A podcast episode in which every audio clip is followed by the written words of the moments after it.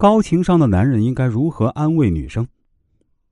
在找我做人生规划的时候啊，经常会有顾客找我来诉苦，说：“哎，我真的快崩溃了，我越哄他越闹，他最近情绪不好。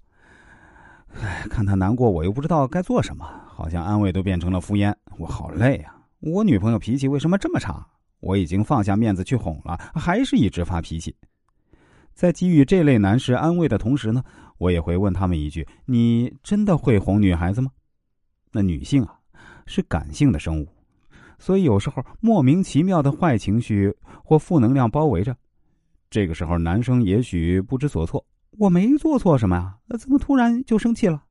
因此呢，有些男生选择让女生静一静，给她一些空间，但这种做法是大错特错了，因为感性。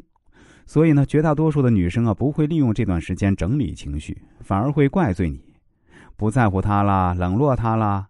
那么这个时候到底该怎么做呢？而且，如今社会给女生的压力也不小，她们也会在工作或人际关系方面感到疲惫，所以她们也会不小心将坏脾气发泄在亲近的人身上。那这个时候，男生们又该怎么做呢？第一，不要和女生讲道理。你经历过绝望吗？没有。那。你跟女生讲道理试试。之前看到一个段子，女生给男生发一条消息说：“我刚才吃药的时候看到一条新闻。”于是男生回：“什么新闻啊？”然后女生就生气了，对着男生发脾气：“那你怎么不问问我为什么吃药啊？看来你是真的不爱我了。”这男生一脸懵逼，这到底跟爱不爱有什么关系啊？这根本就没有逻辑性，好吗？无理取闹吧。于是呢。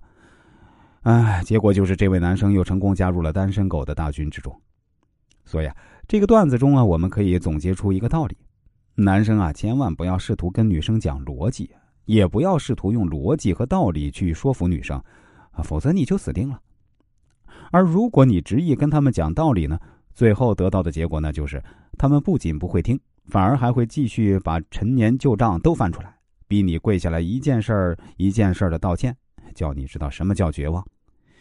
永远不要觉得女生是笨蛋啊！其实她们只是喜欢在心爱的人面前展现自己幼稚孩子气的一面，但其实啊，她们的智商和情商很高的。